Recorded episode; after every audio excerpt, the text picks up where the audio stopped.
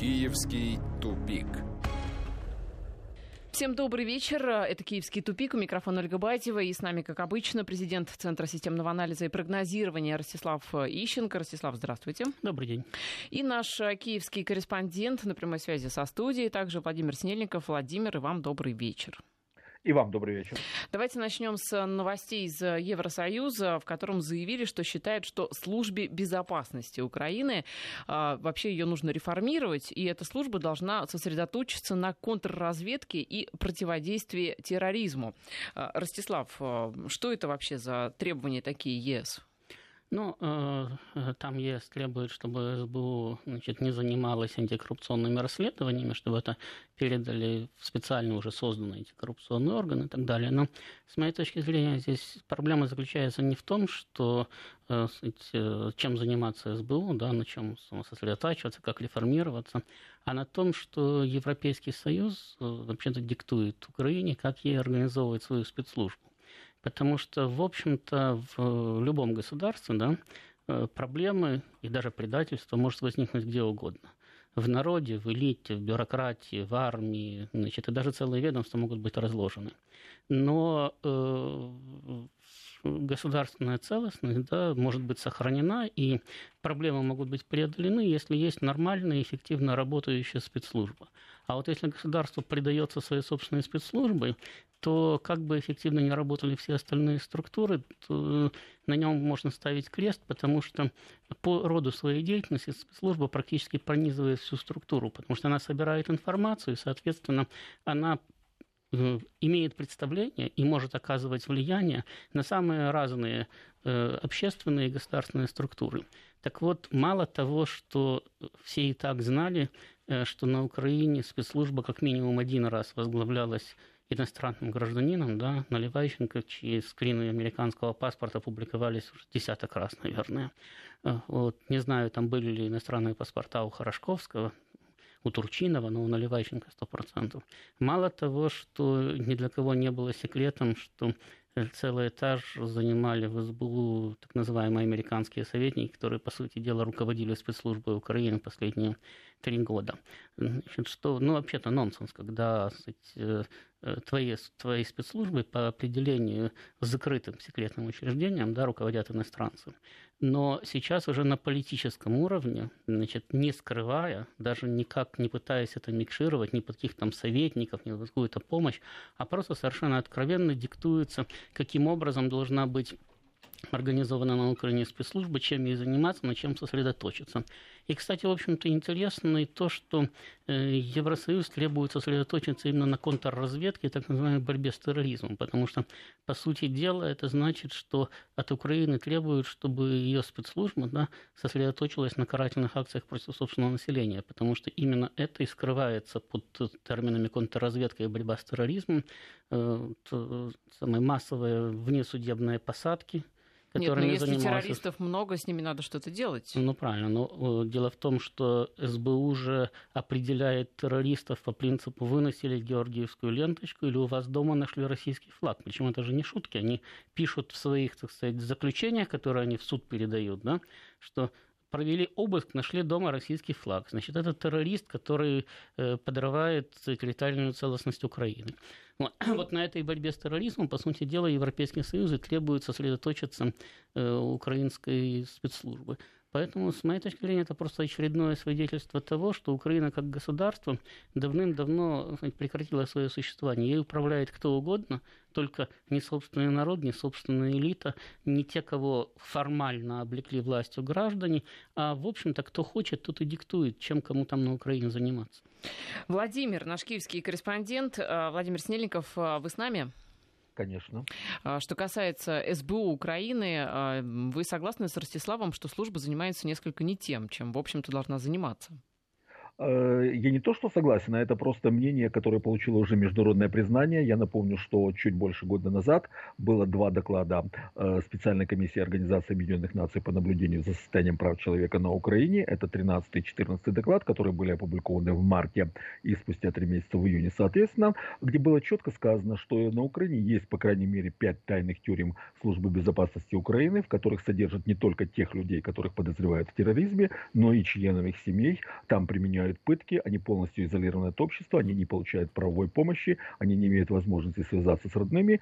И, э, и это факт, который в ПС уже после того, когда это признала Организация Объединенных Наций, уже признала и Amnesty International, которая до этого делала вид, что ничего не происходит. Я скажу больше того. Еще в июне 2014 года Верховная Рада приняла поправки к закону о борьбе с терроризмом, который сейчас использует Служба безопасности Украины и который носит абсолютно антиконституционный характер.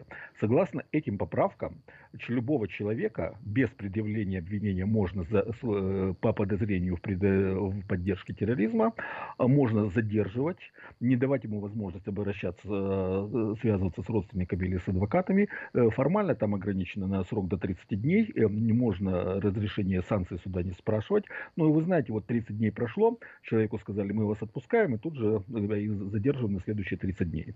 То есть это можно продолжать бесконечно. И именно вот этот вот закон, дал возможность создать вот эти вот тайные тюрьмы СБУ, в которых содержатся сотни или тысячи людей, и в которых практикуются пытки, это абсолютно противоправно. Это нарушает Конституцию Украины, где четко записано, что человек не может содержаться под стражей без санкции суда. Он может быть задержан на срок до трех суток, э, до 72 часов, э, если есть такая необходимость, а потом только санкции суда.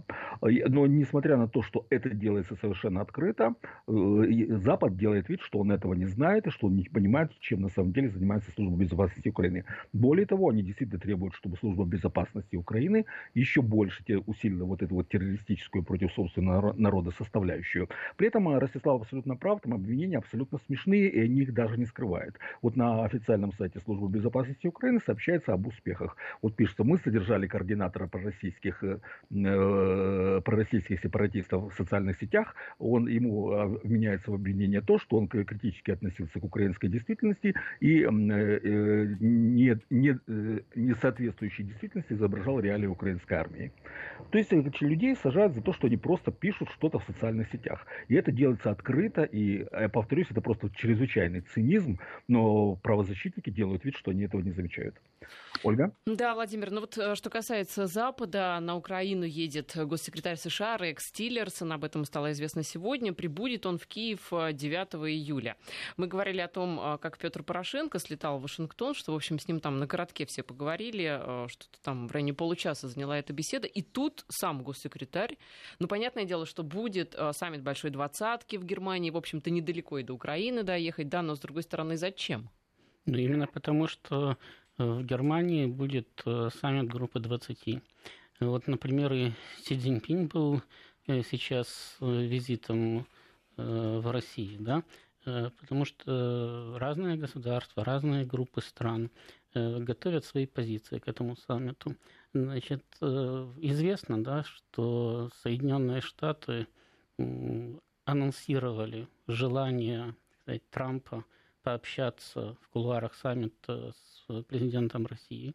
Значит, понятно, что Соединенным Штатам необходимо в ходе этого общения представить какую-то свою позицию. Да? То есть они должны внести какие-то предложения по поводу урегулирования ну, самых разных э, противоречий между собой и Российской Федерацией. Но поскольку э, конфликтные зоны для Соединенных Штатов охватывают практически весь мир, то это значит, что они будут добиваться определенной позиции России и по Китаю, они будут добиваться определенной позиции России и по Ирану, они будут договариваться о каком-то разграничении сфер влияния в Сирии, и им надо что-то предлагать взамен. Но вот взамен, да, они могут предложить только э, какой-то компромисс по Сирии, и они могут предложить взамен Украину. Значит, больше у них нечего, по большому счету, предлагать. А России. что значит предложить Украину? Ну, это значит, э, например, э, что можно сказать, вы знаете, дорогие друзья, вы там, в общем-то, делаете с этим самым с Киевом все, что хотите, да, значит, мы на это глаза закроем и даже потом постепенно отменим санкции. Это не значит, что они их отменят. Тем более, что санкции можно отменить, потом ввести назад. Отменить решением президента, ввести решением Конгресса. Но, по крайней мере, сказать-то можно. Никто же э, э, не ограничивает в обещаниях. Вот. Вы делаете вот там вот что хотите, да, а за это вы, допустим, ну, прекратите так активно, скажем, поддерживать Иран. Потому что понятно, что Иран без российской поддержки ну пусть не явной, но откровенной российской поддержки, он бы не мог вести себя так активно, скажем, в Йемене, не мог бы вести себя так активно в Катаре, не мог бы вести себя так активно в той же Сирии. Скажем, притормозите сотрудничество с Китаем там, и так далее. Давайте мы с вами договоримся по Сирии, значит, к общему удовольствию. Давайте мы вам отдадим Украину. Кстати, а вы еще притормозите свой этот самый Северный поток. Мы вам отдадим Украину, вы пользуетесь ее газотранспортной системой. И не надо вам больше ничего строить. Вот. Э, такое предложение вполне может поступить. Это не значит, что оно выгодно для России, да? Это, кстати, очередная обманка. Но э, Трампу необходимо какое-то урегулирование, ему необходимы какие-то предложения. Эти предложения должны быть такие, что если их Россия примет, он бы мог бы приехать в Соединенные Штаты и сказать, вот моя победа. Значит, э, э, поэтому ну, украинскую власть тоже надо готовить к возможным неожиданностям. И надо составить свое представление о том, а как будут, собственно, на Украине реагировать в одном случае, в другом случае, как будут реагировать на такие договоренности в рамках группы 20 или на такие договоренности с Россией, а как будут реагировать на такие договоренности с Россией, чтобы потом не получить какие-то неприятные неожиданности. Да?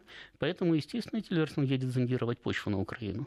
А как же заявление Порошенко после этого визита в Вашингтон, что а, когда он вернулся, он сказал, что никакие решения по Украине без Украины не принимаются и приниматься не будут. Ну, я тоже могу сказать, что в мире никакие отношения без меня, никакие решения без меня не принимаются и приниматься не будут, ради бога. Подумаешь. Но ну, он, видимо, Порошенко... в это свято верит. Ну, может, верит. Там. Я думаю, что вряд ли он в это верит, да, но он говорит то, что ему надо говорить. Понимаете, ну вы что, хотите, чтобы Порошенко вышел к микрофонам, собрал при да, и сказал, вы знаете, ребята, ничего у меня за три года не получилось.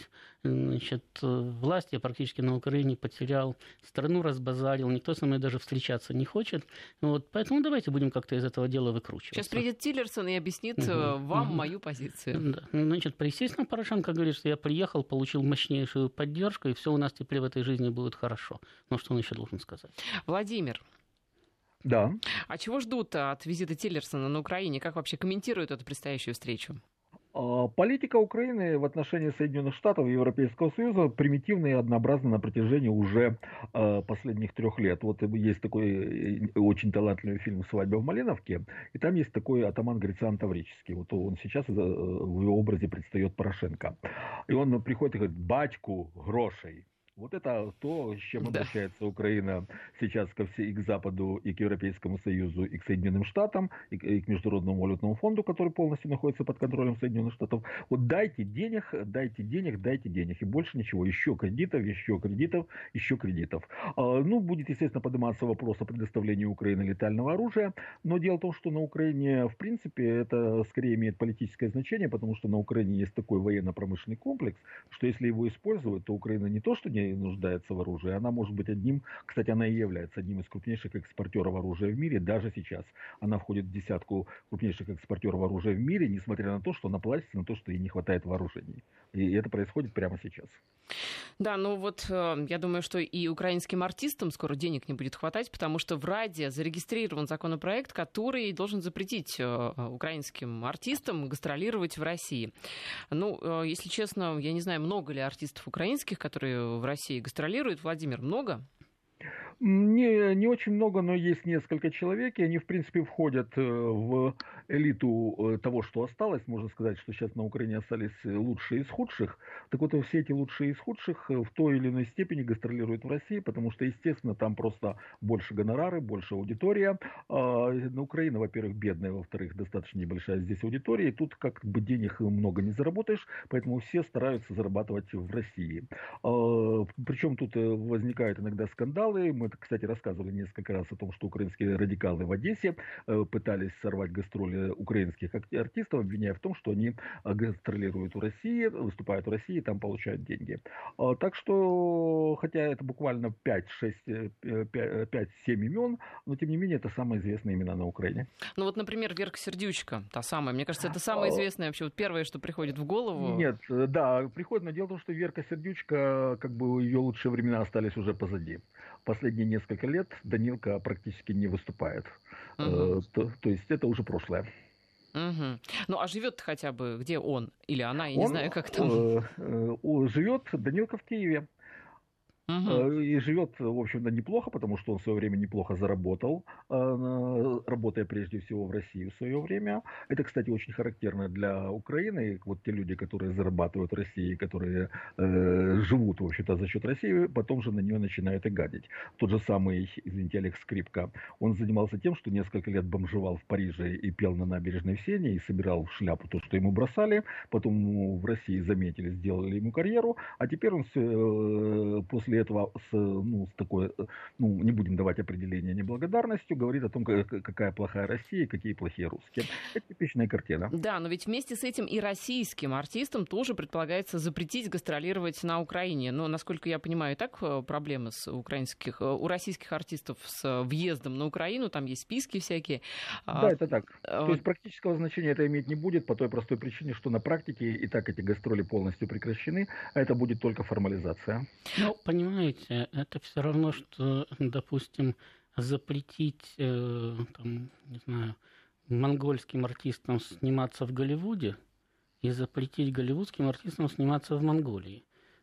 Понимаете, да, что, в общем-то, разные эти самые величины, поскольку в последние 20, может быть, даже 30 лет фактически умерла конкуренция между европейскими школами кино и Голливудом. И это фактически стало, сказать, если тебя снимают в Голливуде, да, то у тебя мировое признание. Если тебя там не снимают, то ты какой-то, может быть, хороший, но провинциальный артист. Вот то же самое, собственно, для, сказать, украинских мастеров искусств. Э, э, многие из них, или, чтобы не сказать большинство из них, на европейском рынке, на американском рынке не востребованы. Значит, а на российском, да, и для них выход на российский рынок это не только э, большие деньги, это еще и, в общем-то, фактически мировое признание. Ну, скажем так, признание, мере, русскоговорящей аудитории, это даже не 150 миллионов российского населения, это за 300 миллионов русскоговорящего населения по всему миру. Вот. А э, прозябание на украинском рынке, ну, это э, так, э, значит, э, чтобы с голоду не умереть, да, и, может быть, э, в родном райцентре тебя даже несколько человек знает. Значит, соответственно, для российских э, артистов потеря украинского рынка, ну, это неприятность, но это мелкая неприятность, потому что ни, ни рары, невозможность э, гастролирования совершенно не, несопоставимы друг с другом. Поэтому, в общем-то, в данной ситуации унтер-офицерская вдова сама себя высекла, но это укладывается в общую концепцию украинских властей, о которой мы неоднократно говорили. То есть страну надо максимально по возможности закрыть, чтобы не было никакого сказать, притока информации извне, ни в каком варианте. Только Просто... из Европы да даже из Европы. Значит, не должен быть не приток информации из Европы, а должна быть та картинка Европы, которую рисует украинское телевидение. Вот и та картинка России, кстати, которую рисует украинское телевидение. Потому что если человек получает объективную информацию начинает сравнивать, у него появляются ненужные вопросы, на которые украинская власть не может дать ответ. Там и так много ненужных вопросов. Там же э, бедные эти майданные стояльцы – начинают рассказывать, что мы стояли совсем не за повышение тарифов. В интернете уже скоро хэштег будет «Кто, кто просил повышения тарифов на Майдане?». Да? Значит, там много таких вопросов. Не стояли за войну, не стояли за повышение тарифов, не стояли за коррупцию, ну, много за чего не стояли. Да? Власть уже на это не может дать ответ. Но так она хотя бы иногда рассказывает, что там в России ежей доели, Европа нас поддерживает и так далее. За неимением каких-то других источников информации часть населения в это верит и думает, ну ладно, у нас плохо, но у них-то еще хуже, у нас есть европейская перспектива. А если есть источники информации, если есть возможность сравнения, то тогда народу трудно объяснить, за что он, собственно, страдает. За то, чтобы Порошенко в два раза за три года увеличил свое состояние? так об этом точно никто на Украине не мечтал.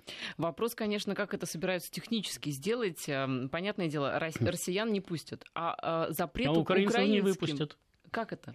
Ну, не так выпустят молча. на границе. Внесут список, э, пограничник проверит на границе, не выездной и все. То есть именно в Россию не выпустят? Да. Так какая разница? Ну, хорошо, выйдете вы в Польшу, приедете оттуда в Москву, прогастролируете, приедете назад, вам предъявят обвинение в уголовном преступлении, скажут, что вы родину продали, изменили, нарушили закон о запрете гастролировать в России. Ну, если можно э, э, посадить за, самое, за российский флаг, да, без суда, Причем, Изоленточку. Да, причем без этого не то, что там кого-то поймали, да, тихонечко, никому не говоря, закатали в тайную тюрьму, значит, там пытают. А открыто говорят, мы людей вот хватаем за то, что у них там российский флаг или, значит, э, э, вот российский паспорт у него в кармане, да, лежит, да, значит, он агент ФСБ или ГРУ, что такого не было, было. Значит, так почему нельзя артиста за запрещенные гастроли в России, почему нельзя ему предъявить обвинение в измене Родине? Ну, классическая наши, измена. Да, наши слушатели еще вспоминают океан Эльзы, действительно. Как же мы забыли, это хорошая группа, кстати. Владимир, как они там поживают? Э, ну вот как раз океан Эльза неплохо. Сейчас, наверное, э, океан Эльза это, наверное, мы популярный коллектив на Украине. И надо признать, что Вакарчук действительно талант. Э, и он пользуется популярностью. Но это единственное исключение, потому что океан Эльзы на Украине это единственное, на украинской эстраде, это вообще-то единственное, что есть талантливого. Все остальное это абсолютная провинциальность, абсолютная серность, абсолютная бездарность. Можно сказать так. На Украине сейчас работают только те артисты, артисты, э, которых не пригласили в Россию. Мы прервемся, сделаем короткую паузу, рекламу, новости и затем вернемся. Киевский тупик. Ну что ж, мы возвращаемся в эфир. Ростислав Ищенко и Владимир Синельников э, вместе с нами. Кстати, вот что касается артистов, э, нам пишут вопли Видоплясова, да это ладно, а вот действительно София Ротару. У нее украинское граждан, гражданство, она в Киеве живет. Что, ей тоже дело пришьют, если она в Россию съездит? Ну, она, может, и не съездит. Она вообще-то нынешнюю власть поддерживает, так что, наверное, будет подчиняться ее этим самым требованиям. Тем более она сама заявляла, что она значит, э, против э, э, перехода Крыма в состав России, и что в связи с этим она значит, вообще не собирается больше гастролировать в России. Правда, после этого гастролировала, но раз теперь так ее убеждения совпадают с государственной политикой, наверное, будет придерживаться. Хорошо, давайте к другой теме. Вот вы упомянули о том, что э, на Майдане не стояли за повышение э, разнообразных э, тарифов. Но они так говорят. Мы ну, же да. не знаем, за что они стояли. Да, но они так виднее. говорят. Но тарифы все-таки в Киеве повышаются, ну, вообще по всей Украине. Ну, в частности, вот с 15 июля в Киеве на треть подорожают билеты на метро и автобусы, также троллейбусы. С августа за обслуживание придомовой территории придется платить э, почти в два раза больше. Да, это спасибо мэру Кличко, наверное. А, также цены на продукты питания поднимаются, уже поднялись от молока до э, круп. И э, что самое интересное, ближе к осени осени увеличиваются тарифы на а, тепло и газ, э, и, в общем, жить э, на Украине становится все дороже и дороже. Владимир, да. Да, расскажите подробнее, что у вас там повышается и насколько это вот для рядового, скажем так, украинца неподъемная будет ноша. Да, она и так уже неподъемная. Я хотел бы уточнить, что вот повышение за уборку придомовых территорий имеет место с 1 июля, просто счета придут уже в августе. Угу. То есть оно уже вступило в действие. А платить, естественно, народ будет в августе. А, дело в том, что на Украине сейчас просто катастрофический рост неплатежей по коммунальным тарифам. Еще в апреле там было 20 миллиардов, уже было до 20, около почти 20 миллиардов гривен. А, это примерно 45 миллиардов рублей. Сейчас, э, очевидно, увеличилось, но я как-то не могу могу найти статистику за последние месяцы, можно предположить, что эту статистику скрывают. А тарифы абсолютно неподъемные, и, э, а вот их повышение, то есть если раньше объясняли, что вот нужно привести к каким-то экономически э, обоснованным показателям, то сейчас уже даже не объясняют, их просто повышают и э, все. И это связано с тем, что Украина испытывает крайне очень, очень большие финансовые трудности, и у властей просто нет денег, как еще больше повыш... нет иных источников доходов, как еще больше повышать коммунальные тарифы. Мы как раз вчера говорили о том, что экономика просела опять в очередной раз, доходы от предпринимательской деятельности сократились, э, причем в частности просела, очень сильно просела и металлургия, и экспорт за границу, что привело к сокращению бюджетных доходов. Э, Международный валютный фонд кредитов не дает, э, а деньги где-то надо брать на текущие расходы. И вот просто тупо повышают коммунальные тарифы. Причем повысили, кстати, еще в мае на холодную воду еще повысили тарифы, уже тоже есть это повышение. А при этом то, что народ уже не в состоянии платить э, такие тарифы, это уже никого не интересует. Э, сейчас речь идет не о том, что пенсионеры не в состоянии платить. Сейчас речь идет о том, что э, люди, которые э, три года назад были средним классом, они уже не в состоянии платить вот эти вот коммунальные тарифы. Э, но, ш, но у властей просто нет другого источника наполнения бюджета, кроме усиления финансовой нагрузки на население. И э, поскольку ситуация выглядит безвыходной, то тарифы будут повышаться, несмотря на то, что это будет приводить только к росту неплатежей и никаких других последствий. И это будет озлоблять население, это будет провоцировать социальную напряженность, это будет провоцировать политические конфликты. Но э, на Украине сейчас ситуация э, тупиковая, как название нашей программы. Э, то есть у, властей нет иного выбора, они ничего не могут сделать. Единственный выход это поднять экономику. А поднять экономику это прекратить войну, восстановить нормальные экономические связи с СНГ, прежде всего с Россией, для того, чтобы получить, э, попытаться вернуться на те рынки сбыта, которые были 4 года назад, и с которых Украина добровольно ушла, и за счет этого нарастить экономику и улучшить финансовое положение страны. Но это нереально. Поэтому ситуация будет только ухудшаться, вплоть до того, когда наконец-то у народа лопнет терпение и произойдет то, что называется политическим кризисом. И возможности это будет силовое решение и, возможно, государственный переворот, о чем, кстати, уже открыто говорят. Ну а по поводу того, где брать деньги, действительно, где их брать, если с промышленностью украинской происходят э, не очень хорошие ну, вещи? Понимаете, Ольга, тут дело не в промышленности. Дело в том, что власти на Украине, к сожалению, ничему не учатся даже на своих собственных ошибках. Потому что если вы помните, то ну, не только на Украине, в принципе, тогда это переживали почти все постсоветские страны, коммунальная сфера – и транспорт в начале 90-х были разрушены именно резким повышением тарифов. То есть население, обнищавшее, потеряло возможность платить, и оно просто не платило. То есть ездила в транспорте не платила, за, коммунал, за коммуналку не платила, и ничего с ним нельзя было сделать. Сейчас, в принципе, то же самое, потому что можно, конечно, принять законы о том, что там неплательщиков будут отбирать квартиры, да? но вы можете отобрать одну, две, десять, сто квартир. Вы не можете отобрать квартиру у миллионов. И даже не потому, что эти миллионы восстанут, а потому что а куда вы эти квартиры денете? Ну, их же надо не просто отобрать и повесить на содержание государства. Их надо реализовать, получить за них деньги и этими деньгами погасить коммунальные долги. А их продать некому. Значит, следовательно, вы просто получите расходы на содержание тех же самых квартир, из которых вы выгоните людей на улицу. Значит, поэтому это совершенно тупиковая ситуация. Повышай тарифы, не повышай тарифы, а денег ты не получишь. А если ты не хочешь менять свою экономическую политику, ты не хочешь менять свою международную политику, значит, ты будешь скатываться дальше в, вот в эту самую яму, о которой э, сейчас э, Владимир говорил. Поэтому, ну, к сожалению, такой выбор сделан да, украинскими властями. И понятно, что они дальше будут идти по этому пути.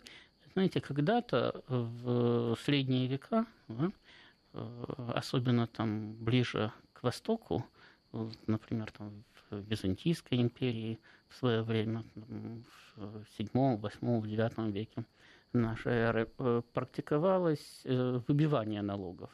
То есть приходили к тебе и там били или пытали, или увечили и калечили. Так, до, то есть до, сейчас такое есть значит, вот коллекторы, там, те же самые? Ну, это не совсем так, да, это все-таки э, там, э, э, либо уголовное преступление, либо как-то регулируется законодательно. А тогда именно на законодательном уровне к вам могли прийти и издеваться над вами вплоть до, до смертной казни, до тех пор, пока вы не заплатите, или до тех пор, пока не умрете, и таким образом государство убедится, что у вас ничего не было.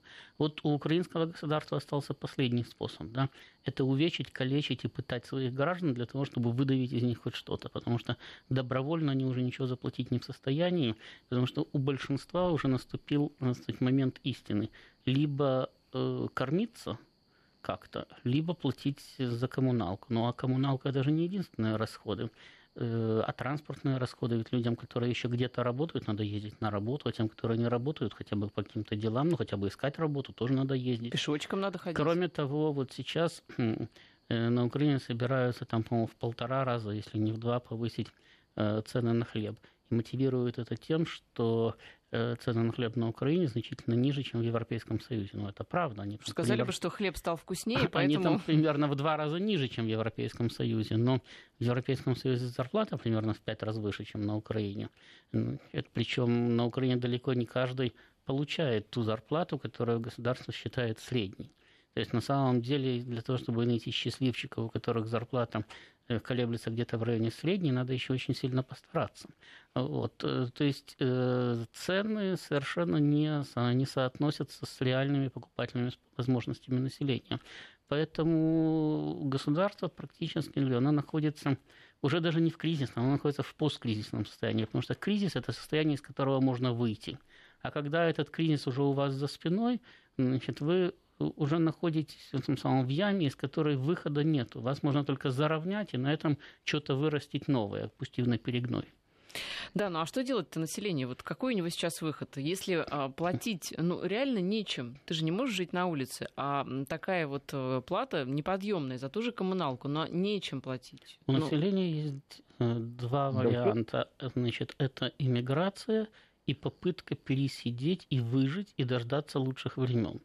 Значит, э, собственно, так происходит во всех странах, которые э, попадают в такое же состояние, как Украина. Часть населения бежит, как бежит, вот, там, допустим, из Африки, пытается прорваться в Евросоюз и там э, получить какое-то пособие. Часть населения сидит на месте и э, пытается кормиться за счет гуманитарки, которую там завозит ООН и какие-то там государственные и частные Э, благотворители. Э, других вариантов нету, потому что собственная экономика просто разрушена, уничтожена, и она уже не в состоянии возродиться, тем более она не в состоянии возродиться в какой-то обозримый промежуток времени, я имею в виду обозримый с точки зрения человеческой жизни.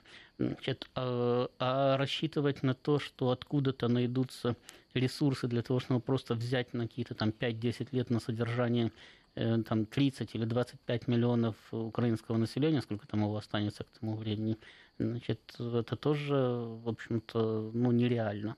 Так что есть два варианта. Либо иммиграция в поисках работы и лучшей жизни, значит, или хотя бы какой-то жизни за пределами, либо попытка выжить и дожить до тех времен, когда ну, соседи-то умрут, но кто-то же останется. Владимир, но у вас, может быть, третий вариант есть? А, да, есть третий вариант. Во-первых, ограничить до минимума свои потребности. Например, э, на левом берегу, сейчас в Киеве практически э, полностью на левом берегу, а это где-то треть населения города, это то, что строилось после войны, а, там просто прекратили подачу горячей воды э, на весь летний период. Ну вот, народ не моется. Это выход. Кстати, тут есть один фактор и в Киеве, и на Украине, который несколько смягчает эту проблему. Дело в том, что вся Украина, и в том числе Киев, они очень такое э, так укоренены в село. А, вот все, кого я знаю, абсолютно все мои знакомые, у них есть либо дача, либо загородный дом, либо родительский дом в селе. То есть можно в баньке, абсолютно да, все, в баньке да, можно попариться верно. на крайний и случай. Погода и продолжим. Киевский тупик. Вот промо у нас сейчас было, где взять деньги. Где взять деньги Украине, Ростислав? А, вот угольная промышленность, мы вчера уже начали об этом говорить, сейчас давайте подробнее обсудим. Уголь собирается Украина закупать э, у США. А, сталелитейная промышленность, производство стали упало там почти на 20% за последние полгода. Ну, во-первых, надо понимать, что производство стали и раньше падало. Э, то есть это не первое кстати, падение. но начало падать еще где-то в десятом, если не раньше, если не в девятом году.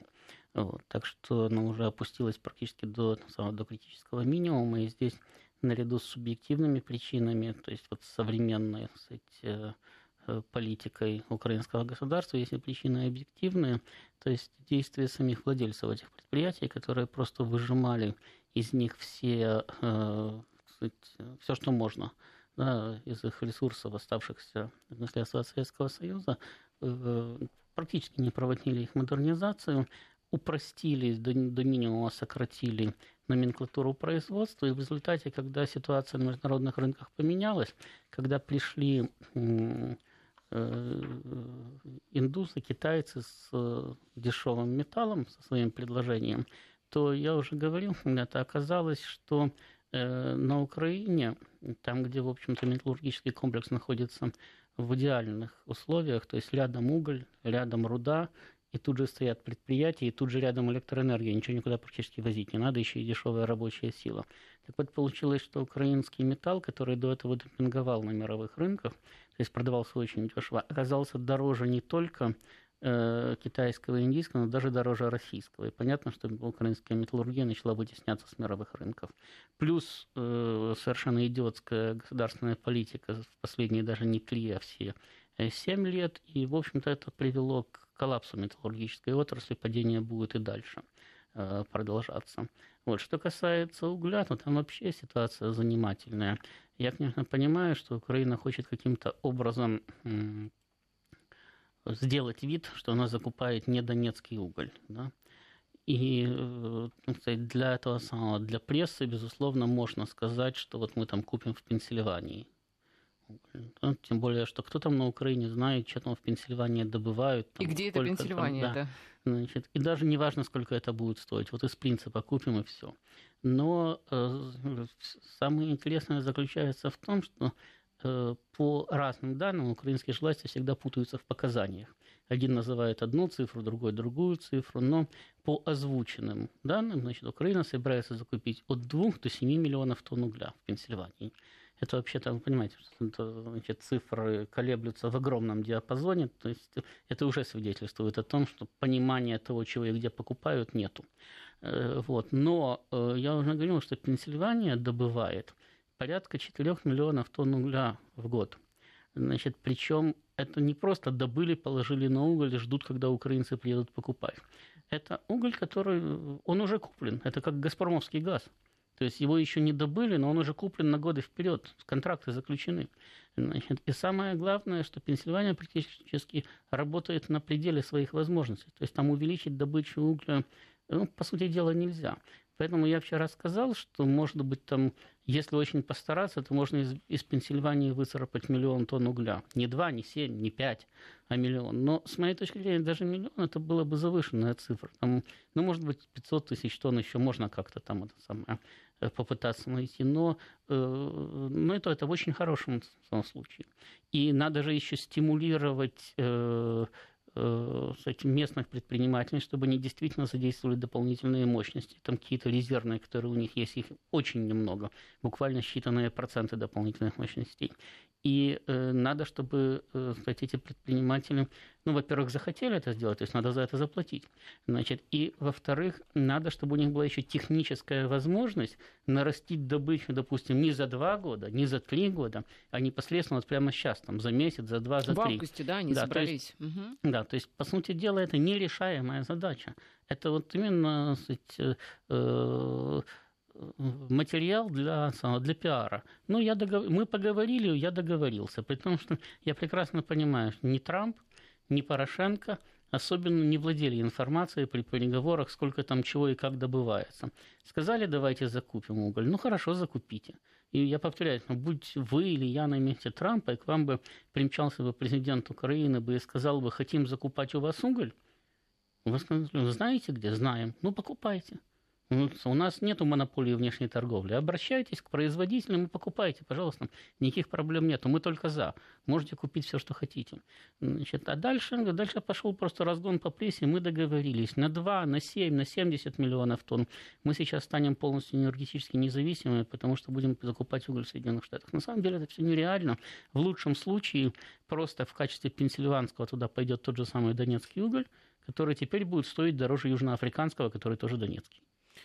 Ну а что с э, Донбассом-то? С углем Донбасса? Ну, все, все плохо? Ну, почему все плохо? Пока все хорошо. Ну, относительно хорошо. Ну, конечно, да. конечно, было лучше, когда были прямые связи, и даже э, там, во время войны продолжали, сказать, э, э, продолжались поставки угля э, на Украину, потому что там получали уголь, Донбасс получал деньги по сказать, прямым договорам, не нужны были там всякие серые схемы.